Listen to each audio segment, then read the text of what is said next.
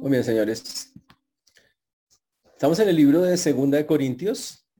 Estamos en el libro de Segunda de Corintios. Y hemos dicho que es una carta muy bonita que abre el corazón de Pablo de una manera muy especial. Y Pablo allí nos expresa todo lo que siente, eh, las cosas son las cosas que, le, impactan, que le han movido, que, le duelen. Y junto con Timoteo escribe esta, esta carta eh, muy, muy especial eh, en la cual expresa que ha sufrido todos sus sufrimientos y lo hace. Y lo hace con el siguiente sentido. Hay gente que se ha levantado en contra de él, los falsos maestros en Corinto, han, le han creado mala fama, que, le gusta la plata, que el tipo es malo, que bueno, hay un montón de vainas que ni para que les, que, ya, que ya hemos visto nosotros en detalle ahí en el libro de, de Segunda de Corintios. Pero más importante que eso es que él quiere mostrar que hay lo falso y lo verdadero. Lo falso son esos apóstoles eh, falsos apóstoles que están en la iglesia de Corinto. Y Pablo, comenzando por las aflicciones que ha sufrido en Cristo, eh, eh, comenzando narrando cómo ha sido su vida con el Señor, entendiendo y mostrándonos cómo él ha querido llegar a varias veces a los Corintios y no ha podido. Él quiere empezar a, narrarnos sus historias de gracia con el Señor, de todo aquello que el Señor fue, cómo lo sostuvo en medio de todas esas circunstancias habla de que trató de ir a Corintio, pero que ahora su deseo es, no quiere ir con tristeza, él no quiere ir con dolor, él no quiere ir con esa tristeza que lo acaba, que como fue la, cuando salió de allá salió triste porque la gente estaba murmurando de él, pero él dice que quiere llegar allá y quiere, quiere llegar con un corazón dispuesto y recomienda con todo el corazón y le dice, mire, yo quiero que ustedes cambien, sean transformados. Él dice que él no necesita una carta de recomendación porque la carta de recomendación es el mismo. Él me dice, yo soy mi carta de recomendación. Yo soy quien, quien, quien, quien puede mostrarse por las cosas que eh, por misericordia ha hecho en el Señor. También dice él que tenemos que tenemos que aprender a vivir por fe, que tenemos un tabernáculo que se deshace, que es el tabernáculo que es, es este cuerpo, pero que tiene un gran tesoro adentro y que todo creyente tiene un trabajo, una tarea por delante que se llama el ministerio de la reconciliación, que esa es la tarea de todos los creyentes y que el Señor nos ha mandado a hacerla. Y cuenta él como él, siendo un templo del Dios viviente, hace una apreciación. Y esa apreciación es que no nos unamos en yugo desigual con los incrédulos a nivel espiritual. Dice, a nivel espiritual no, busque encontrarse con los incrédulos en puntos eh, donde estén de acuerdo, porque no va a pasar. No hay comunión de la luz con las tinieblas, y lo dice en términos bastante fuertes. Mientras Pablo escribe esto, llega Tito y le cuenta que venía de Corinto y le dice, los corintios se arrepintieron. Pablo se pone feliz y lo empieza a expresar desde el capítulo 7 porque él iba escribiendo la carta a medida, en ese momento llegó Tito y él siguió escribiendo la carta ya con las noticias de Tito. Y cuando lo hace, eh, Tito le cuenta, cambiaron, se arrepintieron, aún están ahí los falsos maestros, pero la diferencia es que ya lo valoran a usted, ya lo respetan, ya dijeron que se equivocaron, piden perdón. Pablo gozoso les dice, listo, entonces sigamos con los planes que había antes de que ellos hicieran eso. ¿Cuáles eran los planes? Seguir colaborando con las iglesias, en este caso con las ofrendas, y por eso es que tenemos dos capítulos de ofrendas en el 8 y en el 9 de Segunda de Corintios, precisamente porque Pablo, al ver que los corintios otra vez regresaron, dice, vamos a seguir con el plan, vamos a seguir el ejemplo de las iglesias más pobres que daban a pesar de su pobreza, y vimos unos principios de administración económica que están en los capítulos 8 y 9, muy bonitos respecto a eso. Después de eso, Pablo dice que hay que derribar toda, altivez, todo argumento y altivez que se levanta contra el conocimiento de Dios y que llevemos por cautivo todo pensamiento a Cristo. diciendo yo no ando en la carne y voy a demostrarlo y Pablo empieza a contar una cantidad de cosas que ha vivido. Dice, voy a hablar como loco.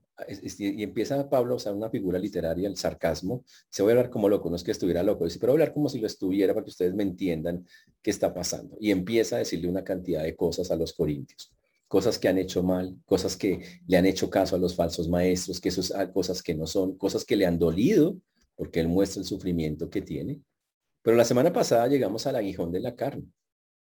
Dice que él fue hasta el tercer cielo, el Señor en medio de toda esa defensa, dice Pablo, y dice yo, para mostrar qué clase de persona soy, subí hasta el tercer cielo, que básicamente es el trono de Dios, que eso es algo que le ha pasado a muy pocos.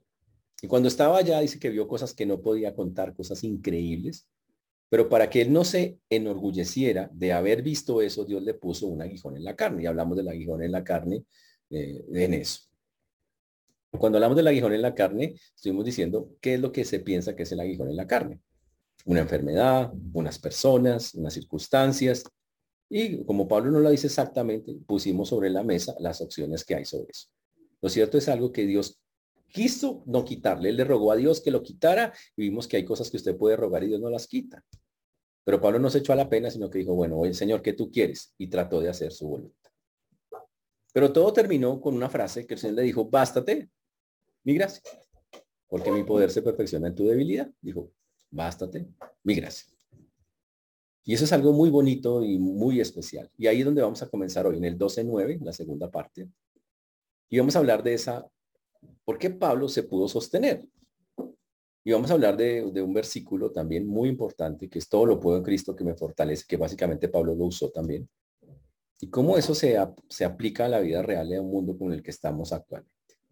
Por eso vamos a comenzar en 2 Corintios, capítulo 12, versículo 9, la segunda parte, porque la primera parte ya la vimos. Amén. Oremos.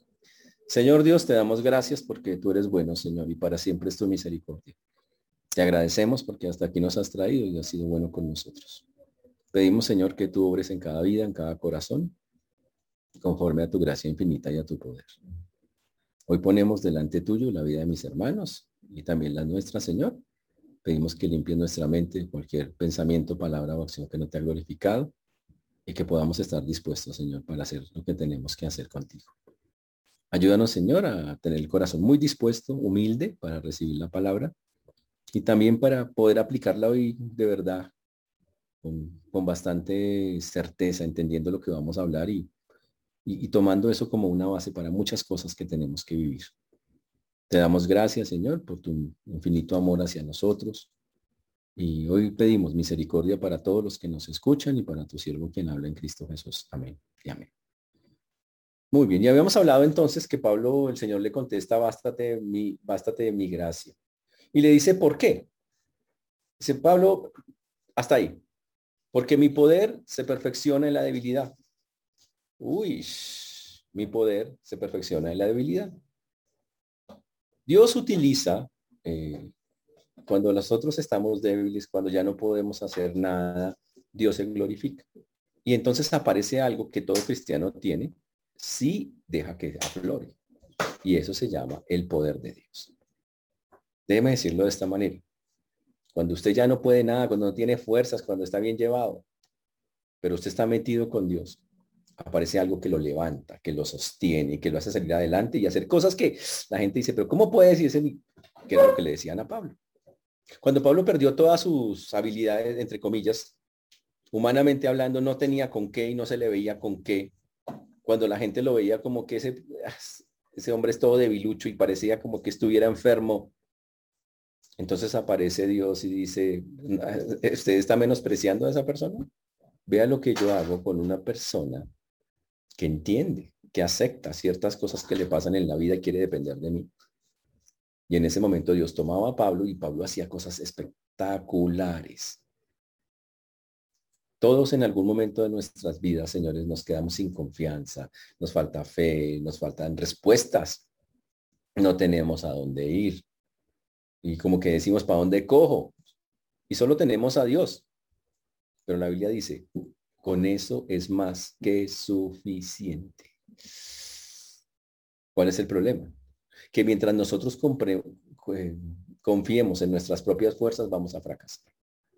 Mientras usted diga, yo lo voy a hacer en mis fuerzas, yo voy a conquistar, no funciona, no se puede, no, no es por ahí. Y eso incluye una cantidad de cosas en las que puede usted estar actualmente, un sufrimiento físico, una angustia existencial, una desilusión, una insatisfacción por la vida, un fracaso. Cuando está así, bien llevado, vuelto a nada, la Biblia garantiza que puede fluir el poder de Dios. ¿Por qué a Pablo le fluyó el poder de Dios y a otros que están en la misma circunstancia no les fluye? Porque Pablo estaba metido con Dios, los otros tal vez no. No a la manera que Dios quiere. Porque Pablo humilló su corazón y dijo, listo, Señor. El Señor le dijo a Pablo tres veces, no, no, no. Y le cerró la puerta a su requerimiento de que le quitara ese, ese aguijón en la carne. Pero Pablo siguió siendo obediente, no se cargó con Dios, dijo, ah, pero ¿por qué eres así? No, lo siguió haciendo.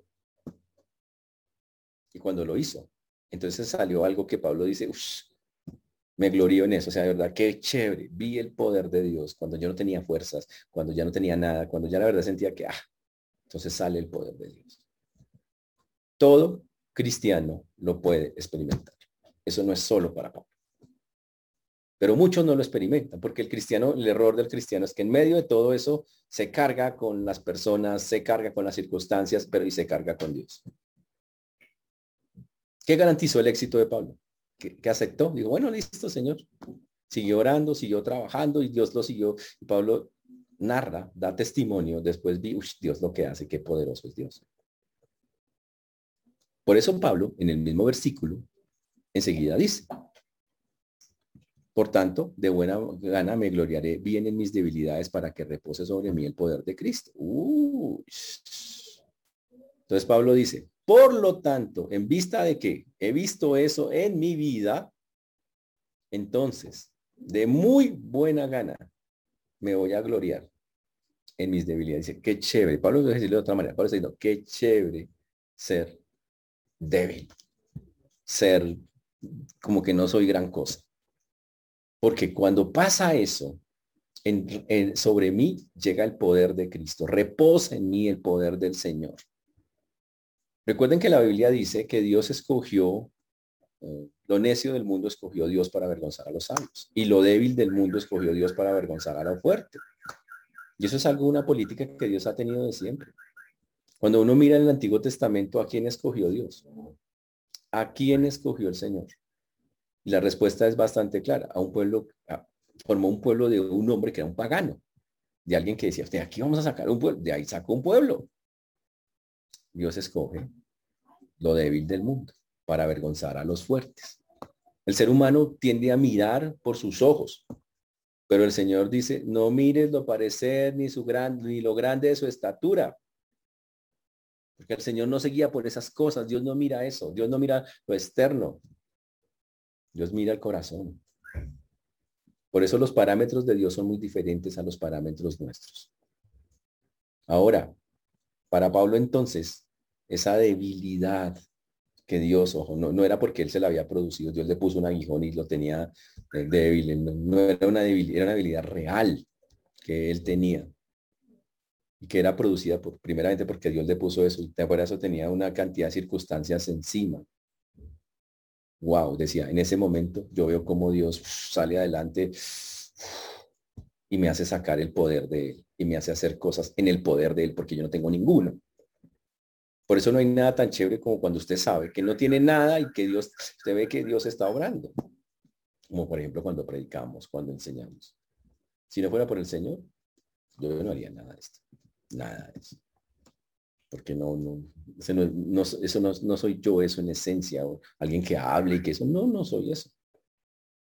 Pero como soy tan débil en eso y Dios quiso coger lo débil del mundo, pues me agarró y dijo, venga, hijo, me permite predicar y enseñar. Y seguro así pasa con muchas cosas y con muchas personas que nos están viendo. Si usted se deja usar por Dios, Dios algo va a ser interesante, increíble. Por eso dice, de buena gana, me de buena gana. Con placer, con deleite. Dice, eh, me deleito en mis debilidades. Uy, interesante. ¿Usted se deleita en sus debilidades o pelea con ellas? Ay, es que yo tengo esto, es que yo... ¿Cuál es la suya. ¿Cómo, toma usted las cosas? Pero Pablo dice, pues ya ahora ya entendiendo cómo funciona con Dios, listo, esta debilidad la saco adelante y me gozo en eso, me deleito en eso porque sé que listo, eso no, él no, él sabía que no iba a cambiar el asunto. ¿Y cuáles eran esas debilidades y esas cosas que él vivía? Pues era persecuciones, angustias, afrentas, muchas cosas de esas que soportaba obviamente por amor al Señor. No porque Pablo decía, yo amo el dolor, me encanta que me pasen cosas malas. No, obvio gente que no. No, no, no, no, no, no. Por, por eso él dice, de buena gana me gloriaré más bien en mis debilidades para que repose en mí el poder de Cristo, por lo cual, por amor a Cristo, me gozo en las debilidades, en afrentas, en necesidades, en persecuciones, en angustias. Y sale con esa frase, porque cuando soy débil, entonces soy fuerte. Cuando soy débil, entonces soy fuerte. A todos los que hoy están aquí con nosotros, cargados y cansados, así como dice, cansados del camino y cosas así. Hermanos, no pelee con esas cosas. Diga, Señor, yo necesito más bien es que tú quieres que yo. Y si Dios quiere hacer algo, aún en medio de como usted esté, aún en medio de esas circunstancias tan apretujadas, tan difíciles, tan complejas, tan, tan bravas, aún en medio de eso, usted va a poder ver las cosas, las cosas como son. Eso es algo supremamente importante. Perdón un segundo. Ahora, ¿qué quiere decir eso? Eso quiere decir que lo que usted está viviendo, Dios lo puede usar para su gloria. Que sentirse débil no es ninguna, ay, pobrecito, yo no es para echarse a la pena.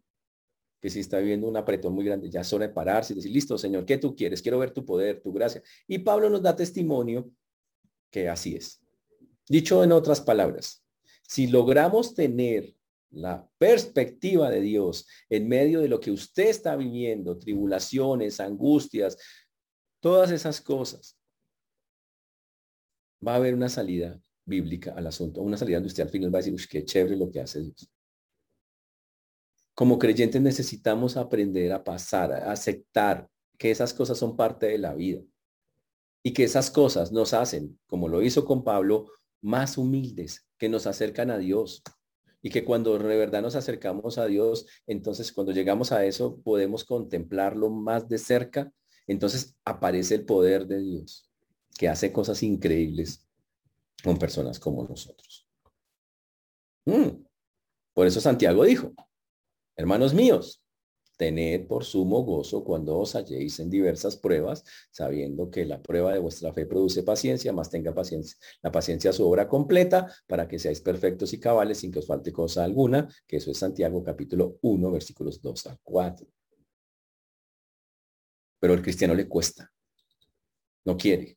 Y como le cuesta y no quiere, no confía en el Señor. ¿Cómo Pablo logró sostenerse? Bueno, Pablo mismo nos dio la salida.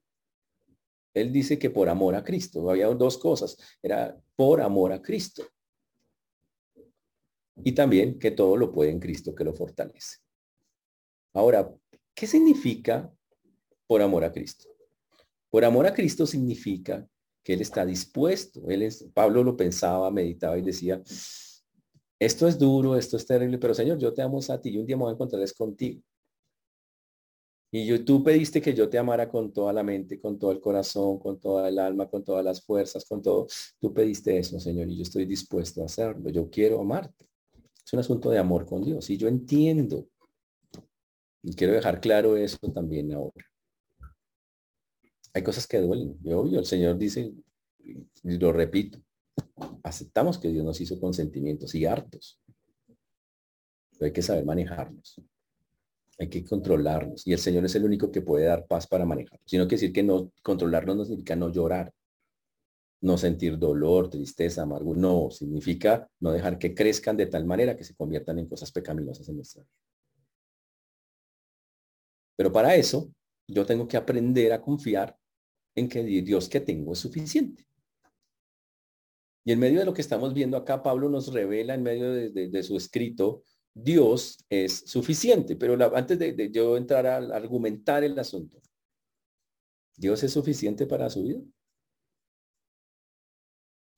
Y es una pregunta, bueno, uno dice, pues es como fácil de contestar. Pues obvio que es ¿En serio es suficiente para su vida?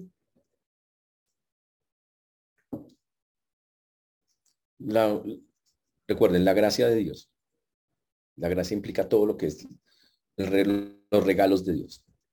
Lo que nos Dios nos ha dado, lo que ha puesto en nosotros, es suficiente para que usted enfrente los problemas que tiene en su casa, en su trabajo, en su universidad, en su familia. ¿Es suficiente? Y el problema es que muchos creyentes en la práctica no lo creen. Pero vamos a mirar por qué sí hay que creer. Mm y piensan que la Biblia, pues la Biblia como que me tranquiliza, pero es como una curita chiquita que uno le pone, pero, pero así que me cure totalmente, no, no. Y entonces cuando aparece el tema, lo voy a tratar hoy, preciso me lo preguntaron en parejas, de la psicología cristiana. La psicología cristiana dice que la gracia de Dios es suficiente para resolver problemas superficiales, pero no para los asuntos más profundos. Para lo cual dicen que hay que usar la teoría, las teorías, teorías, porque son simples teorías terapéuticas, humanistas. Y eso es fuerte. Entonces, si eso es verdad, según dicen ellos, entonces hay que contestarnos unas preguntas que la Biblia tiene las respuestas, ¿no? Muy interesantes. ¿Cree usted que la Biblia tiene las respuestas para todos los problemas de la vida? Yo le pregunto a usted, a mi hermano, que se está viendo ahí, pues como va a escuchar. ¿Usted cree que la Biblia tiene todas las respuestas para los problemas de la vida? Mira su respuesta, pilas, no, sé, no sea todo emocional. No, pues Quique, no, pilas, no. Ahora, ¿qué dice la Biblia de sí misma respecto a todos los problemas de la vida? La Biblia afirma en una o en muchas partes que eh, tiene todo lo necesario para resolver los problemas de cualquier ser humano, incluidos los del alma, el cómo se siente y esas cosas. Pues miremoslo en la Biblia. Y ustedes deciden. Comencemos por el Salmo 19. Vamos allá. Hmm. Salmo 19, versículos 7 al 11. Vamos a leer. Yo estoy ahí. ¿Listos? ¿Ya llegan? Génesis, Levítico 9, Salmos, Proverbios, Salmos. Salmo 19, 7 al 11. Salmo 19, 7 al 11. Les leo. La ley de Jehová es perfecta que convierte el alma. Ahí nomás, ya. La ley de Jehová es perfecta que coge un alma que está la alejada de Dios y la acerca a Dios. Hmm. De una. Y se la convierte, la cambia, la transforma, la hace un alma que quiere a Dios, lo que antes no quería. El testimonio de Jehová es fiel, que hace sabio al sencillo. Soy una persona que no sabe nada y de pronto empiezo a tener sabiduría bíblica. ¿Qué significa sabiduría bíblica? Saber cómo piensa Dios, saber la respuesta de Dios a las cosas.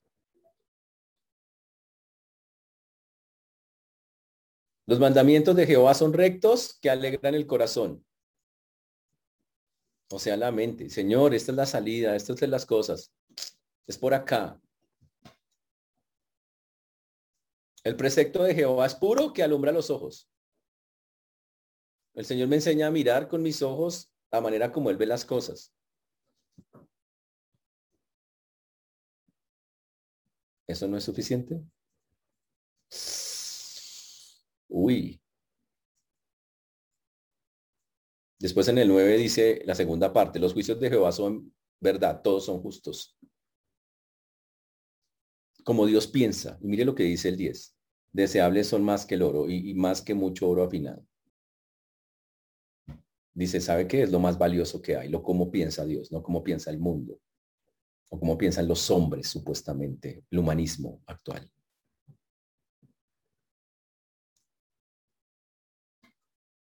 Y lo más chévere, el 11. Tu siervo es además amonestado con ellos. ¿Acaso la Biblia no nos llama la atención y nos hace caer en cuenta de cosas? Y dicen, guardarlos hay grande galardón. Hay premio cuando los guardamos. Eso es un versículo. Entonces, ¿se equivocó el salmista cuando escribió esas cosas? Se equivocó el salmista cuando dice que el alma es convertida, cambiada, transformada y que nos hace inteligentes y que wow y que sus preceptos nos afirman. Sí, se equivocó. Hablemos de otro versículo que ustedes conocen. Este es peor todavía toda la escritura, segunda Timoteo 3, 16, 17. Por favor, vayamos allá. Segunda de Timoteo 3, 16, 17.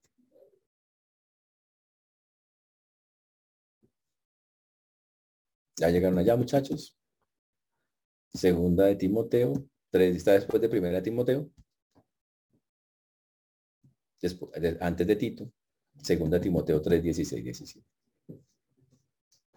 Dice, toda la escritura es inspirada por Dios. Y útil para las cosas menores de la vida, las cosas sencillitas, las cosas más bobas. Porque las otras, las de las emociones, hay que ir al psicólogo. ¿Sí eso dice? No dice eso.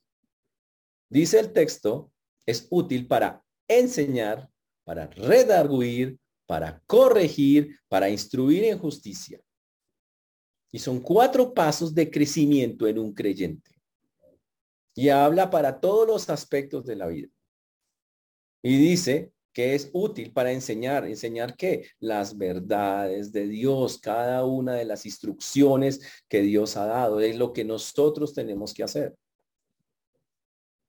Y dice que fuera de eso es útil para redarguir, para hacernos caer en cuenta de las cosas que no son. Y significa nos reprocha, nos corrige, nos expone a las cosas. Dice, esto está mal. Nos hace caer en cuenta en todas las cosas. Y eso incluye en las emociones, en los sentimientos, cualquier vaina que usted meta. Y nos muestra qué dice Dios al respecto. Pero no solamente solo hace eso, dice que también nos corrige. Y significa que nos dice, no es por ahí. Estás pensando mal. La línea es esta. Esta es la línea, no la que estás llevando traza y dice, tienes que ir es por allá. Ese es el punto. Pero la más importante es que dice, para instruir en justicia. Mm. Y significa para que estemos haciendo lo que realmente es justo delante de los ojos de Dios. Todo el tiempo. Para lo que es agradable. Qué interesante. ¿Qué significa eso? Pues que él traza, ¿en qué circunstancia? En cualquiera. Señor, estos sentimientos que tengo así todos resentidos, todos son tuyos. Ve a la Biblia que te enseña el mandamiento para que te redarguya, te corrija y te diga tienes que ver las cosas así y para que empieces a decir cómo debes tomarlas, porque la Biblia dice que da las pautas sobre cómo hacerlo. Entonces se equivocó, se equivocó Pablo a Timoteo escribiéndole eso. O sea que la Biblia no puede tener las respuestas a las cosas.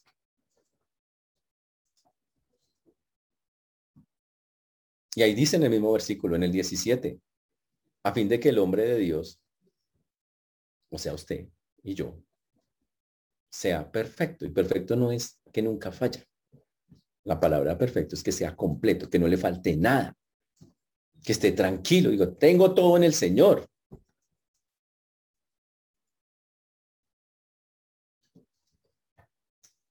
Ese es el poder de la Biblia. Y no en cualquier cosa, en cosas menores, en cualquier cosa que toque hacer. Tanto que el Señor dice enteramente o completamente preparado para toda buena obra. Quedamos, alguien dijo, amoblados completamente para hacer todo lo que nos toca hacer con Dios. Entonces, ¿se equivocó el salmista? Cuando dijo que transformaba el alma. Se equivocó Pablo diciendo que toda es inspirada y que tiene ese camino para cualquier circunstancia de la vida. Sí. Se equivocó. En cambio, el mismo Pablo nos dice qué piensa Dios. Porque si la escritura es inspirada, pues nos dice qué piensa Dios de las ideas del hombre.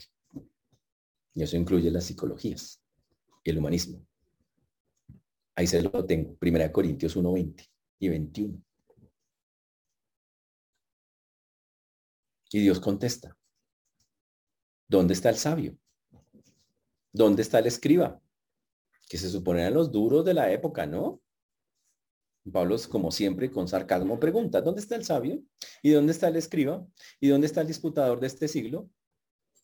¿Dónde está el que todo lo argumenta y que el humanismo y que tal? ¿Dónde está? A ver, muéstremelo. Pablo los calla y dice, ¿no ha enloquecido Dios la sabiduría de este mundo? Y Pablo enseña cómo es que se conoce a Dios. ¿Quiere usted saber cómo ver la vida cuando Dios es el único que se la puede mostrar? ¿Cree que las personas que usan teorías así, sean cristianas y revuelvan teorías humanistas con Biblia tienen una mejor posición que Dios mismo? ¿Eso piensa? Dice la Biblia, ¿no ha enloquecido Dios la sabiduría del mundo? ¿Quieres saber cómo se conoce de verdad? ¿Cómo se hace uno sabio? Y puede enfrentar cualquiera de las vainas de la vida. Y eso incluye las emociones. Dice el versículo 21, pues ya que en la sabiduría de Dios, el mundo no conoció a Dios mediante la sabiduría. Uy. Agradó a Dios salvar a los creyentes por la locura de la predicación. Es por la palabra. Entonces, ¿se equivocó Pablo ahí diciendo eso a los, a los corintios? Ahí en Primera de Corintios? No, no. Es más, Dios es más fuerte todavía y, Dios no lo dice solo ahorita, lo ha dicho desde, desde antes en el Antiguo Testamento también. En un texto de Isaías 29, 14, no tiene que irse hasta allá, porque el texto, Pablo mismo lo nombró un versículo antes, en Primera de Corintios. Ahí donde estamos en Primera de Corintios 1, 19. ¿Sabe qué dijo Dios? Pues está escrito, destruiré la sabiduría de los sabios y, desechar, desecharé el entendimiento de los entendidos. Uy. Se pone serio el Señor con esas cosas. ¿Y sabe por qué el cristiano no puede vivir bajo los parámetros humanos? Dice, pero pastor, son buenas, pues, pues, buenas personas. ¿Quién diciendo que no? Pero pastor, son salvos, ¿cómo escribieron? Salvos bautistas consagrados, fundamentales, hijos del Altísimo, lindos. Pero tienen que usar la Biblia, no las ideas humanas, para entender cómo vivir los sentimientos y cualquier cosa que esté atormentando, cargando su alma, como lo dice el salmista. Porque vivimos por fe, y lo dice Corintios. Primera Corintios 2.5. Vamos allá un momentico. Para que vuestra fe no esté fundada en la sabiduría de los hombres. Wow. Sino en el poder de Dios. Creo que los hermanos después de esto me hablen, pero tengo que decirlo. Señores, el poder de Dios es lo que vale, no la sabiduría humana. ¿Qué hacemos con la sabiduría humana? Dice la Biblia. Retener lo bueno, desechar lo malo. Pero si ya tengo al Señor, si Él me dice que hace todas estas cosas, si lo dice desde el Antiguo Testamento, que mi alma se convierte, se transforma, que me hace sabio, que me hace todas estas, que me redarguye, me corrige, me instruye, instruir en justicia es un camino si tengo esa sabiduría de lo alto, entonces, ¿por qué tengo que estar buscando en ideas humanas o teorías? Porque son todas teorías humanas, respuestas a mis necesidades espirituales, físicas o emocionales. ¿No acaso no lo puedo todo en Cristo que me fortalece? Y el más doloroso de todos, obviamente, nos toca verlo. Primera de Corintios 3.19.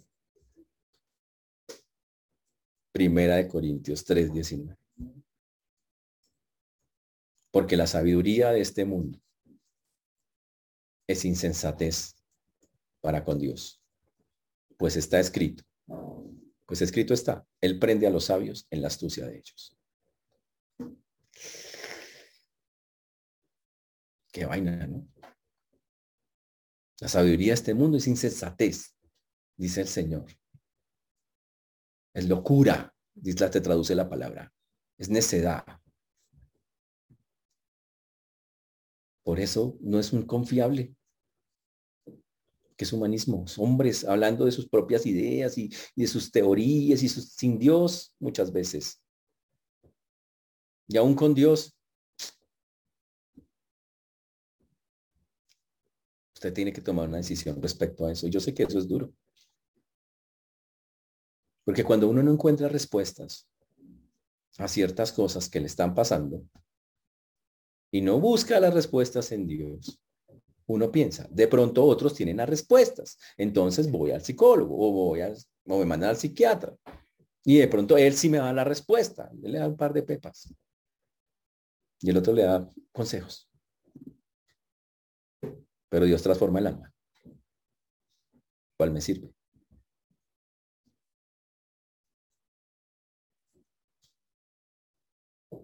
Se equivocó Pablo cuando dijo que estábamos completos en Cristo. Eso es Colosenses 2.10. En Colosenses 2.10 dice, y vosotros estáis completos en Él. Completos.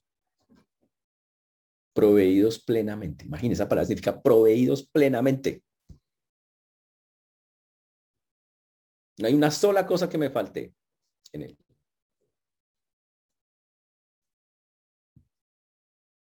Pero si no lo quiero usar, está bien. Es su decisión. Aún siendo este creyente.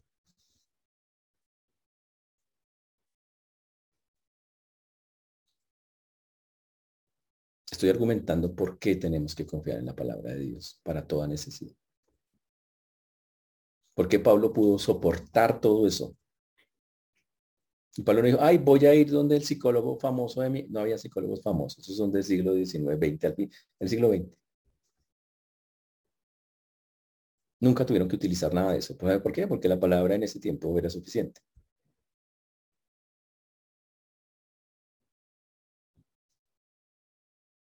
Dice, pero ¿qué todo eso que, cómo así que completos? ¿Qué es todo eso completo que Dios me ha dado? ¿Qué es toda esa provisión, provisión plena que yo tengo en Cristo? Hmm.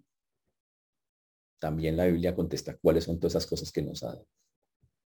Está en segunda de Pedro 1.3.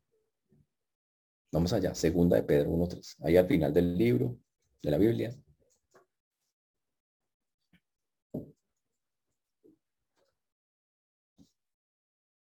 Ya llegaron, segunda de Pedro, está antes de... Está después de primera y antes de tercera.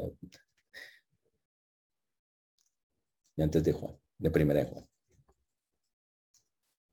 Segunda de Pedro 1.3. Dice, porque él dice que estamos completos como, y como que tenemos, aquí le tengo la respuesta, como todas las cosas que pertenecen a la vida y a la piedad nos han sido dadas por su divino poder. Todas las cosas. ¿Cómo? Mediante el conocimiento de aquel que nos llamó por su gloria y excelencia. Segunda de Pedro 1.3. Ah, todas las cosas que pertenecen a la vida. ¿Qué le hace falta?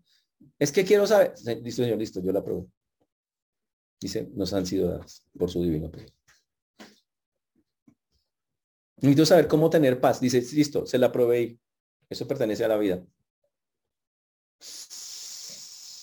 ¿Cómo manejo esta circunstancia? Se la proveí. Esto pertenece a la vida. ¿Cómo hago para? Se la proveí. Eso pertenece a la vida.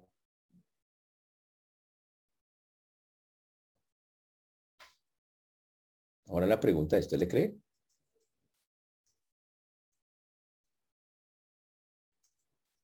Y ahí está el problema. Hay una generación de cristianos incrédulos con el poder de la palabra de Dios o con lo que Dios puede hacer. Sí tiene poder, pero pero solo hasta Sí, solo ahí dice eso. Yo leo todas las cosas que pertenecen a la vida. Dígame una cosa de la vida, a.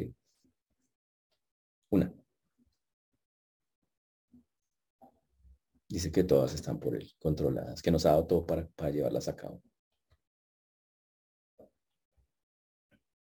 Por eso le pregunto, ¿qué más necesita?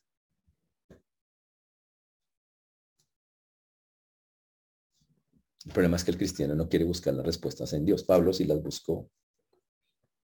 Y sí las encontró. Y sí descansó en ellas. Pero muchos no. Hoy no, o que tienen la Biblia, ay no, qué desespero de la vida, y tal, y es que mi corazón, pobrecito yo, pobrecita yo, y, y obvio que hay dolor, y obvio que hay tristeza, y no se desconoce. Pero yo debería poder ir donde ese Dios que me ha dado todas las cosas que pertenecen a la vida. Decir, Señor, esto que me está pasando pertenece a la vida. No lo entiendo, no lo acepto, me cuesta. ¿Qué hago? Ayúdame. ¿Por qué? todo lo puedo en Cristo, que me fortalece. Todo. Todo significa sobrellevar cualquier cosa de cualquier tamaño. No las bobaditas pequeñas.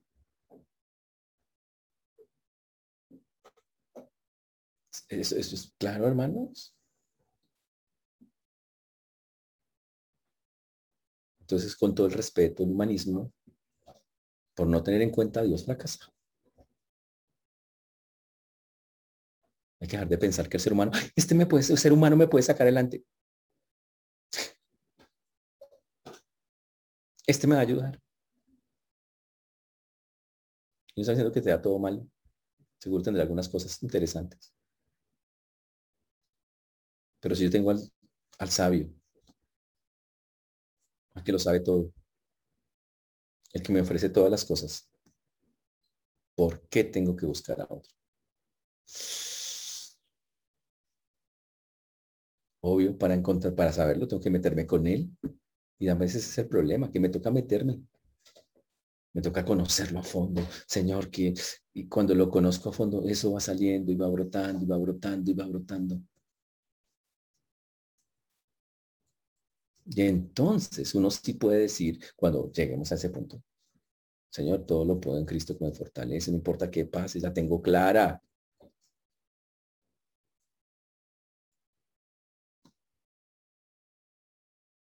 Ahora,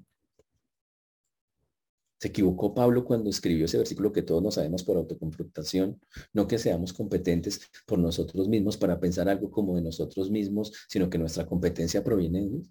En 2 Corintios 3:5. ¿Se equivocó Pablo también en eso? ¿Sabe cómo funciona en la práctica? Señor, no sé cómo hacer esa vaina no tengo la habilidad, no sé cómo es, no veo la salida. Esto es desesperante. Y llega el Señor y le dice, ¿qué necesitas? Señor, no sé cómo hacerlo. ¿Cómo, cómo me hago competente en eso? dice, y dice, es que ustedes no son competentes por ustedes mismos. Yo los capacito para que sean competentes, para que tengan la habilidad de hacer lo que tienen que hacer. ¿Se equivocó Pablo diciendo eso?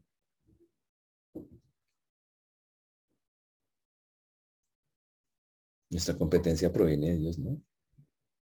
Y la Biblia lo que está diciendo ahí, ustedes no tienen la capacidad de pensar bien. Y Dios interviene y dice, venga, tome.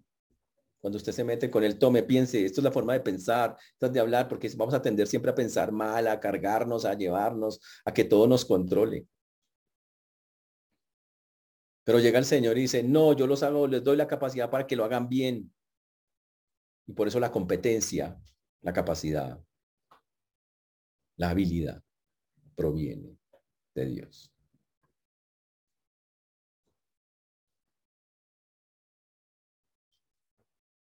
Entonces necesitamos la psicología humanista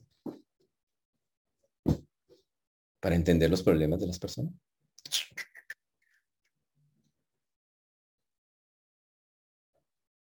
Y yo sé que lo que estoy diciendo es rayado para muchos. I'm. Pero lo que dice la Biblia.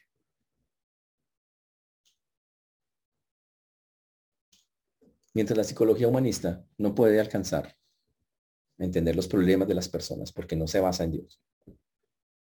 En cambio, Dios, en su palabra, Él dice que Él sí puede llegar y entender al ser humano hasta el fondo. Y está ese versículo que también está en autoconfrontación que ustedes saben. Que es Hebreos 4.12. Vamos allá, Hebreos 4.12.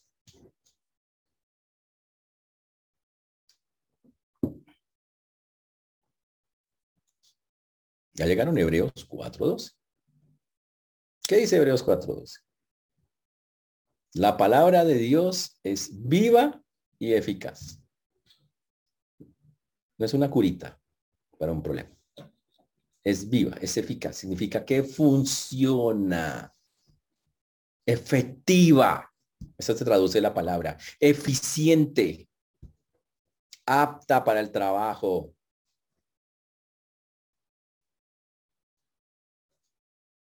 y agrega. Y más cortante que toda espada de dos filos. Y aclara que es una espada de dos filos. Es una espada que cuando entra corta y cuando sale corta. Se abre completamente, despeja todo el asunto. Llega a lo profundo y lo dice el texto. Dice, y penetra hasta partir el alma y el espíritu y las coyunturas y los tuétanos. Ya habla en un sentido metafórico de que llega hasta lo más íntimo del ser humano. Allá no puede llegar el humanismo. Pero Dios sí puede llegar a su corazón. Que Él lo conoce profundamente. Y entonces llega la palabra y discierne los pensamientos y las intenciones del corazón. Y discierne es que la palabra es capaz de juzgar. Ahí es donde viene el punto. Y entonces la palabra, la palabra llega y dice, ¿sabes qué? Voy a juzgarte. Y la cono y la abre.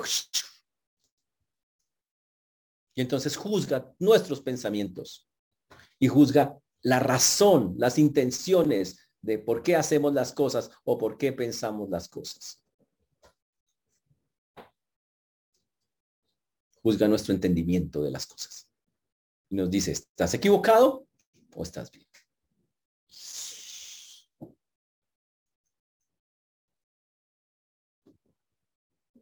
Y durante más de 19 siglos. Sin necesidad de humanismo, porque eso es nuevo. La Biblia funcionó perfectamente para que las personas se apartaran. Millones de personas a lo largo de la historia de la iglesia, hasta el sol de hoy, los que no se van hacia esa línea, para apartarlas, santificarlas y hacerlas cercanas a Dios.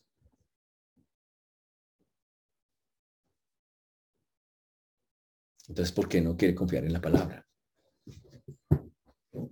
¿Sabe que sostuvo a Pablo? La tenía clara con Dios. El Señor le dijo, bástate mi gracia.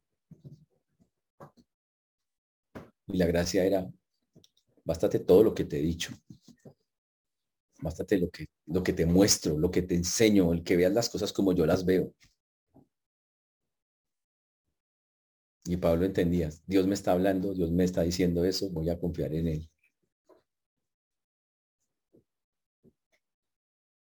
Y que quede claro que hay muchas cosas en este mundo en las que podemos tener contacto. Y que tenemos amigos acá, psicólogos. Y que tenemos unas arduas y lindas discusiones con ellos, con cristianos, psicólogos.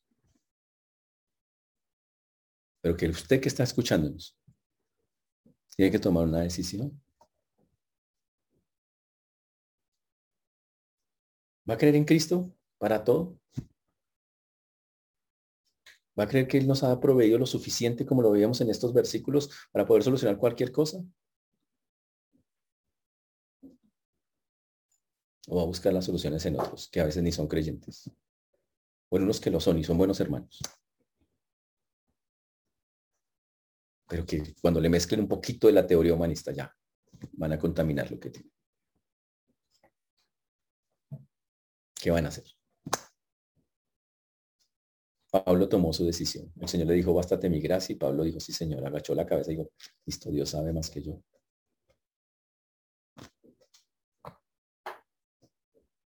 Y entendió. Y esa es la parte chévere. Pablo entendió. Cuando él se dijo, bástate mi gracia, Pablo le dijo, pero es que no me parece, no es justo, ya es que no sé que yo quería otras cosas para mi vida. Él le dijo, no, no, no.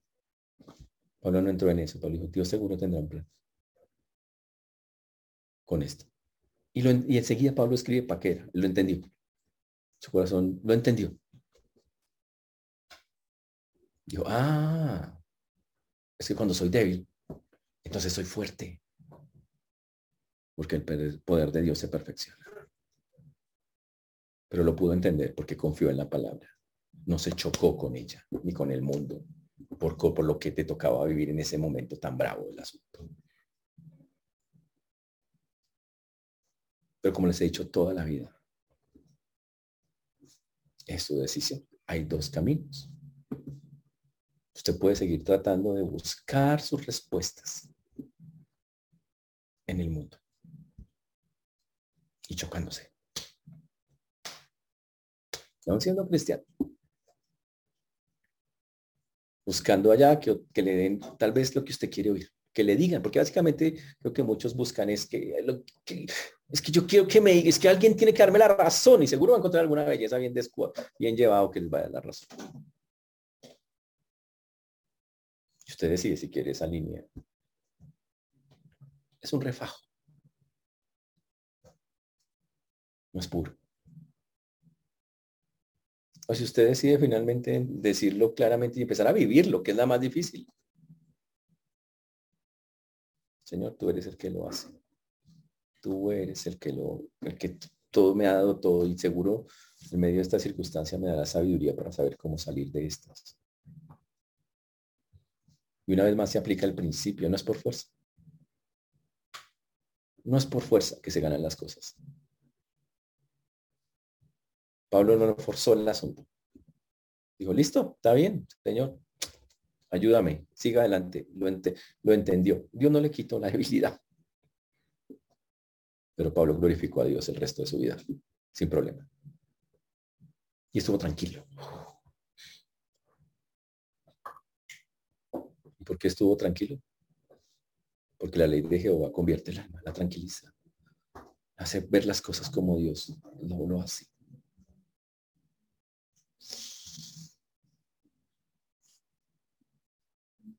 Por eso es triste que el pueblo de Dios crea que las respuestas están fuera de su palabra. Qué triste eso.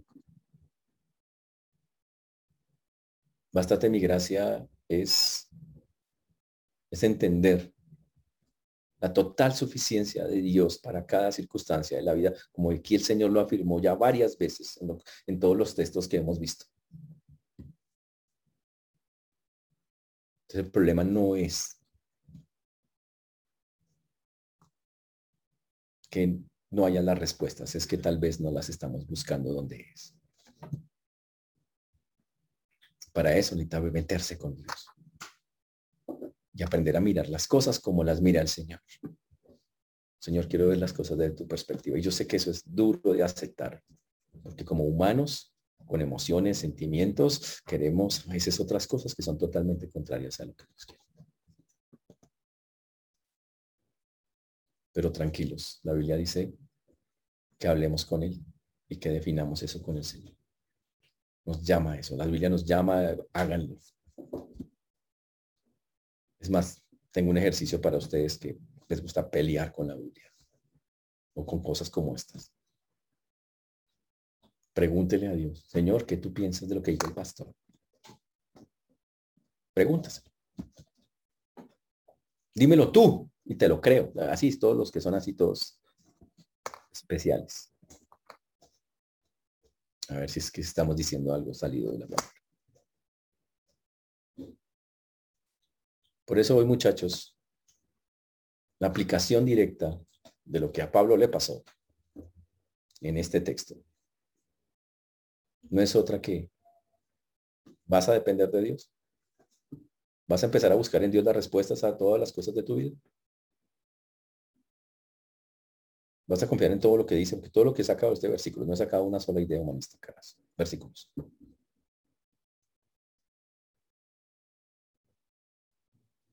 Ahora, señores, es su decisión. No hay nada de eso como pastor, como predicador, mi función es, señores, esto es lo que dice Dios. Pero su función como oveja o cabra, no sé, lo que sea en este momento, es evaluarla, aceptarla, aplicarla. O rechazarla, porque tal vez tengas otros argumentos, ojalá bíblicos, que la respalden. Y si no, es humanismo. Por eso hoy vamos a dejar en nuestra mente, en nuestro corazón, esa pregunta. Entiendo que tengo todo para sacar mi vida adelante, que el Señor ha puesto todo lo que, todas las cosas de la vida, las ha puesto en mí para, para hacerlas en Él, a través de su palabra. Las estoy usando. Tal vez si me falta eso, hoy es un buen día para decirle, Señor, quiero, quiero empezar a, a, solucionar cosas de ahí, de, de, ahí donde la Biblia dice que se soluciona. Enséñame, muéstrame, búsquelo y las va a encontrar. Y por eso, señores, podemos decir, si llegamos a eso, sí, todo lo puedo en Cristo que nos fortalece. Que el Señor nos ayude, hermanos, y que estemos meditando en esto. Señor Dios, te damos gracias porque tú eres bueno, Señor, y para siempre es tu misericordia. Señor, estamos agradecidos contigo, Señor, que hasta aquí nos has traído y ha sido bueno. Gracias, Señor, por tu palabra. Gracias porque eres tú, Señor, quien hace y quien obra. Por eso pongo en tus preciosas manos lo que hoy hemos hablado y pedimos que tú seas quien nos guíe, Señor, en cada uno de los pasos que debemos dar para hacer las cosas como tú mandas. Por eso a ti la gloria, la honra, la alabanza damos en este día, agradeciéndote por colocar en nosotros tantas cosas para vivir esta vida, pero también pedirte perdón porque no las usamos. Porque muchas veces no, es lo que hacemos. Pero hagamos que nos ayudes a que cada día podamos, por fe, confiar, buscar las respuestas a la vida en ti, en tu palabra, no en otras cosas. Y que podamos contarle al mundo que hay una salida diferente a las ideas que escuchan. Y no es otra cosa que la viva y eficaz palabra de Dios. Que funciona y que cambia vidas en, todos y cada uno de los aspectos. Te damos gracias, Señor, en Cristo Jesús. Amén.